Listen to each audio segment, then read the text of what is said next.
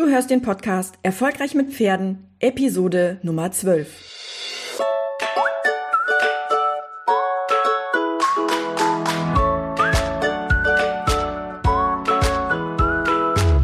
Herzlich willkommen zu Erfolgreich mit Pferden. Ich bin Marina Lange und ich helfe Menschen, eine solide und vertrauensvolle Partnerschaft mit ihrem Pferd aufzubauen und Ängste und Unsicherheiten sicher und nachhaltig zu überwinden. Hallo und herzlich willkommen zu einer neuen Podcast-Episode. Ich bin Marina Lange und in dieser Episode geht es natürlich mal wieder um ein ganz spannendes Thema und ähm, auch ein Thema, was mich lange Zeit sehr beschäftigt hat und was auch was ist, wo ich immer wieder reintappe. Also hör genau hin, weil ich vermute, dass das Dinge sind, die du kennst und die dir manchmal ganz genauso gehen auf dem Weg zu deinem Erfolg mit deinem Pferd. Bist du auch ein Mensch, der sich oft entmutigt fühlt, wenn er sieht, wie erfolgreich andere sind, während man selbst irgendwie gefühlt auf der Stelle tritt und nicht vorankommt? Wenn du dich so fühlst, dann geht's dir so wie mir vor vielen, vielen Jahren. Ich habe immer gesehen, wie groß und erfolgreich andere waren, während ich mit meinem kleinen Ponyhof, ja, gefühlt auf der Stelle stand und nicht vorankam. Dabei stimmte das überhaupt nicht. Ich war damals Hannovers größte Reitschule, also Reitschule in Anführungszeichen, weil ich war gar keine Reitschule, ja. Also ich war Hannovers größte Reitschule, ohne eine Reitschule zu sein. Mein Schwerpunkt war und ist es auch noch immer Entwicklung und Sozialisation bei Kindern. Und das fördere ich speziell bei Mädchen, die in dieser schnelllebigen Welt untergehen, die hochsensibel sind, die hochbegabt sind, die introvertiert sind, die ruhig sind und schüchtern. Und diese Mädchen, die werden bei mir mutig gemacht, die lernen sich zu behaupten, aber die lernen auch ihre Sensibilität als Stärke wahrzunehmen und mit ihr umgehen zu lernen. Und das mit Hilfe des Pferdes. Das heißt, das Reiten lernen ist ist einfach nur ein angenehmer Nebeneffekt meiner eigentlichen Arbeit, aber nicht mehr und nicht weniger. Trotzdem war ich Hannovers größte Reitschule. Zu mir kamen zu Höchstzeiten 167 Kinder pro Woche. An sieben Tagen liefen bei uns Kurse. In den Altersgruppen von zwei bis 68 war die älteste, äh, weil auch Erwachsene waren fasziniert von meiner Arbeit und von der Atmosphäre auf dem Hof, die, die einfach sehr friedlich und sehr liebevoll und sehr warmherzig war, ähm, trotz dass der Hof total runtergekommen war. Und auf drei Reitplätzen arbeiten parallel neun Mitarbeiter, um alle Kinder zu fördern und zu fordern. Und es war eigentlich immer ein bunter Trubel, aber ohne Hektik und ohne, ohne laut werden zu müssen oder Geschrei oder so, wenn man das so von so klassischen Reitschulen kennt, dann kennt man auch die Reitlehrer, die brüllen, weil das Kind das auf dem Pferd gerade nicht so umsetzt. Das gab's bei uns eigentlich nicht. Und trotzdem habe ich immer gesehen, was andere machen und konnte mich an meinem Erfolg eigentlich gar nicht so richtig freuen. Besonders schlimm war das, wenn gefühlt, ja, also nicht nicht nicht äh, äh, rational und objektiv, sondern wenn ich das Gefühl hatte, dass was nicht so gut geklappt hat. In dem Moment wurden dann meine Gedanken darüber, wie gut andere sind und warum es bei mir nicht so gut läuft, warum andere viel schneller sind als ich und viel präsenter, die wurden immer größer und immer lauter. Und das hat mich runtergezogen, das hat mich demotiviert und das, also das war wirklich eine sehr anstrengende Zeit. Also beschloss ich, dass ich der Sache auf den Grund gehe und ich, dass ich gucke, was ist eigentlich die Ursache dafür und woran liegt das eigentlich, dass das so präsent ist bei mir. Und ich habe mir dann meine Sehnsüchte angeguckt und meine Bedürfnisse angeguckt, die hinter diesem Frust stecken. Und ich habe genau unter die Lupe genommen, was das Gefühl, nicht gut genug zu sein, was das auslöste. Und um dieses Thema soll es heute gehen. Ich möchte dir nämlich gerne erzählen, wie ich es geschafft habe, weil ich merke zwar immer noch, dass das ab und zu auftaucht, aber ich weiß genau, was ich jetzt tun muss, damit ich nicht wieder in diese Falle reintappe. Also, ich möchte dir heute erzählen, wie ich es geschafft habe und ich möchte dir vor allem erzählen, was du tun kannst, wenn es dir genauso geht wie mir damals. Es gibt drei wichtige Aspekte, die dazu führen, dass wir uns von anderen unterscheiden. Der erste wichtige Punkt sind unsere Erfahrungen. Wir haben in unserem Leben ganz viele Erfahrungen gesammelt. Wir haben gute Erfahrungen gesammelt und wir haben schlechte Erfahrungen gesammelt. Wir haben diese Erfahrungen unterschiedlich verarbeitet und wir haben diese Erfahrungen unterschiedlich bewertet, was unterschiedliche Folgen hatte. Vielleicht kennst du die Geschichte von den Zwillingen. Das war eine Untersuchung und ich will sie dir mal kurz erzählen. Also an einer Studie hat man feststellen wollen, welchen Einfluss das Umfeld und welchen Einfluss die Umgebung auf die Entwicklung eines Menschen hat. Und da haben äh, Zwillingsbrüder teilgenommen, zwei Stück. Eineiige Zwillingsbrüder und deren Vater war Alkoholiker. Der war nicht nur Alkoholiker, der hat sogar mehrere Straftaten begangen und saß dafür schon mehrere Jahre im Knast. Der eine der Brüder war auch Alkoholiker und hat äh, häufiger mit dem Gesetz Berührung im negativen Sinne. Und der andere Zwillingsbruder, der war ein erfolgreicher Geschäftsmann, glücklich verheiratet, zwei Kinder und total heile Welt. Und im, im Zuge dieser Studie wurden beiden Zwillingsbrüder die gleiche Frage gestellt. Und zwar die Frage, woran liegt es, dass sie zu dem geworden sind, der sie heute sind? Und beide Zwillingsbrüder haben die gleiche Antwort gegeben. Und das ist das, was ich so krass finde. Beide Zwillingsbrüder haben gesagt, was sollte aus mir werden bei so einem Vater? Was sollte aus mir werden bei so einem Vater? Was sollte aus mir werden, wenn ich so aufgewachsen bin mit so einem Vater? Diese Geschichte, die soll dir deutlich machen, dass es eine Mischung aus zwei Dingen sind, die beeinflussen, was du draus machst. Also das heißt, das erste sind die Erfahrungen und das andere ist das, was du aus deinen Erfahrungen machst. Äh, eigentlich sind das noch viel mehr, aber wir konzentrieren uns heute mal auf diese zwei, weil das aus meiner Sicht die wichtigsten sind, weil man zumindest eine davon beeinflussen kann und mit damit äh, signifikante Veränderungen herbeiführen kann. Das sind nämlich unsere Bewertungen. Wir bewerten die Dinge, die wir erlebt haben, auf unterschiedliche Art und Weise. Diese Bewertung, ich habe da schon in mehreren Podcast-Episoden drüber gesprochen, das ist auch was, was ich, glaube ich, als, als, ähm, als Fundament oder als Basis meiner, meiner Einstellung zum Leben immer weiter mitträgt. Äh, diese, diese, diese, diese Bewertungen, die führen dazu, dass du dich auf eine bestimmte Art und Weise verhältst, dass du eine bestimmte Art und Weise denkst, dass du eine bestimmte Art und Weise fühlst und das Spannende an Bewertungen ist, dass man die auch rückwirkend verändern kann.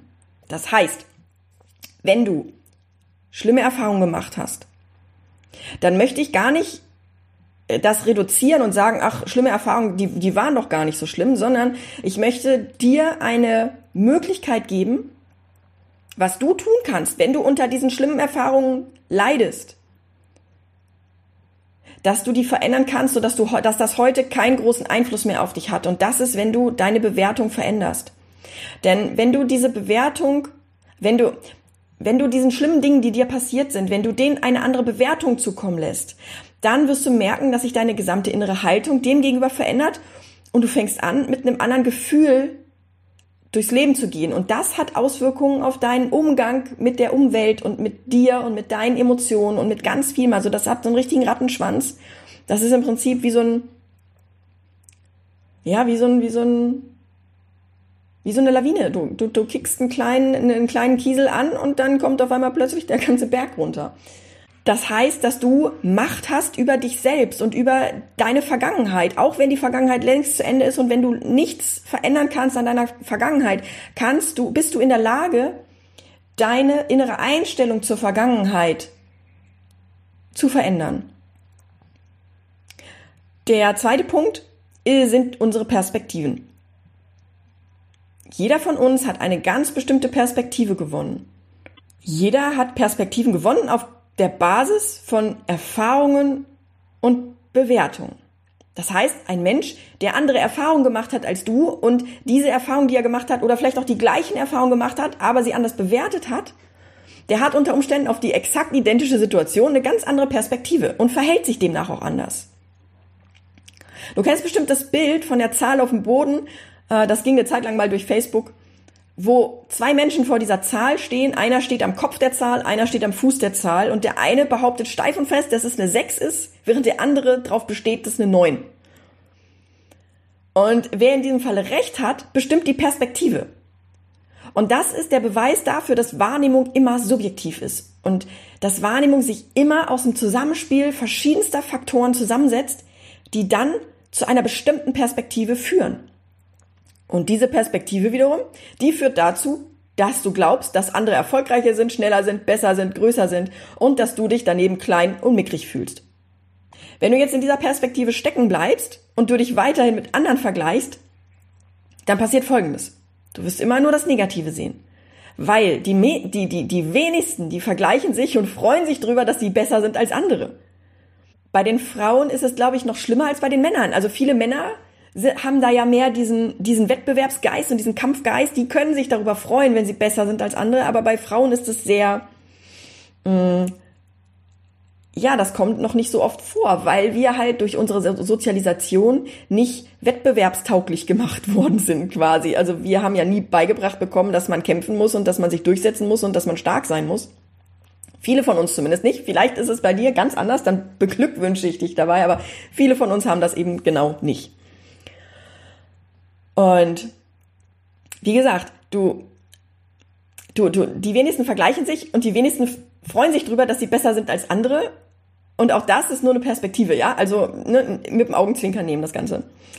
Und da du ja schon weißt, dass deine Wahrnehmung subjektiv ist, dann wird dir auch schnell klar, dass du selektiv wahrnimmst. Die selektive Wahrnehmung, also die fokussierte Wahrnehmung, die führt dazu, dass du Dinge siehst und registrierst, die dich in irgendeiner Art und Weise beschäftigen, während andere Dinge völlig an dir vorbeigehen. Und ich gebe dir dazu ein aktuelles Beispiel. Mir ist aufgefallen, dass ein Freund von mir sich in letzter Zeit nicht mehr an zeitliche Absprachen gehalten hat. Eigentlich ist eine objektive Wahrnehmung da möglich.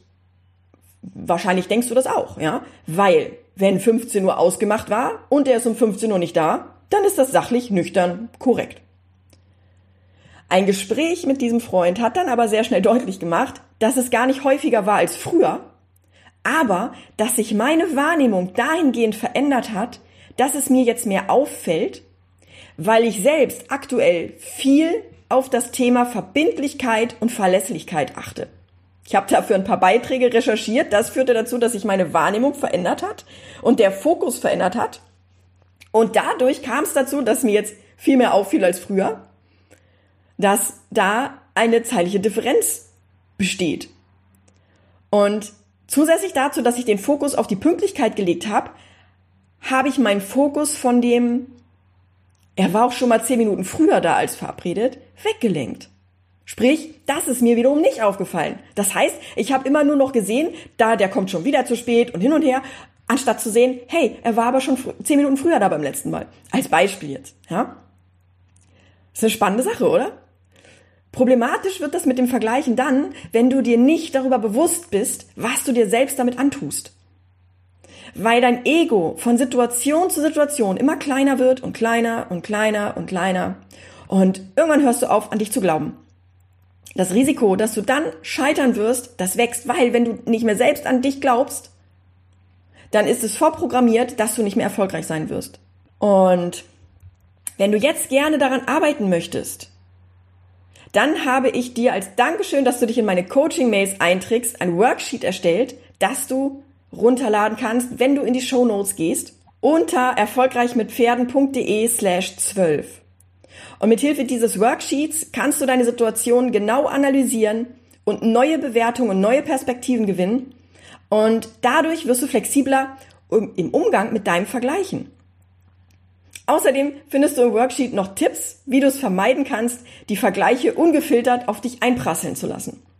Also hol dir das Worksheet unter erfolgreichmitpferden.de slash 12. Ich fasse nochmal ganz kurz zusammen. Also, wenn du dazu neigst, dich mit anderen zu vergleichen und dabei immer schlechter abzuschneiden, dann hat das verschiedene Ursachen. Es liegt an unseren Erfahrungen, es liegt an unseren Bewertungen und es liegt an den Perspektiven, die wir aus der Kombination der Bewertungen und der Erfahrungen gemacht haben. Und es ist wichtig, dass du merkst, dass du dich mit anderen vergleichst und es ist wichtig, dass du da aus dieser Negativspirale raussteigst, weil die ist nicht produktiv und die führt dazu, dass du tatsächlich nicht erfolgreich bist. Und wenn du da nochmal im Detail dran arbeiten möchtest, dann hol dir das Worksheet. Da gibt's dann auch noch Tipps, wie du vermeiden kannst, die Vergleiche ungefiltert auf dich einprasseln zu lassen.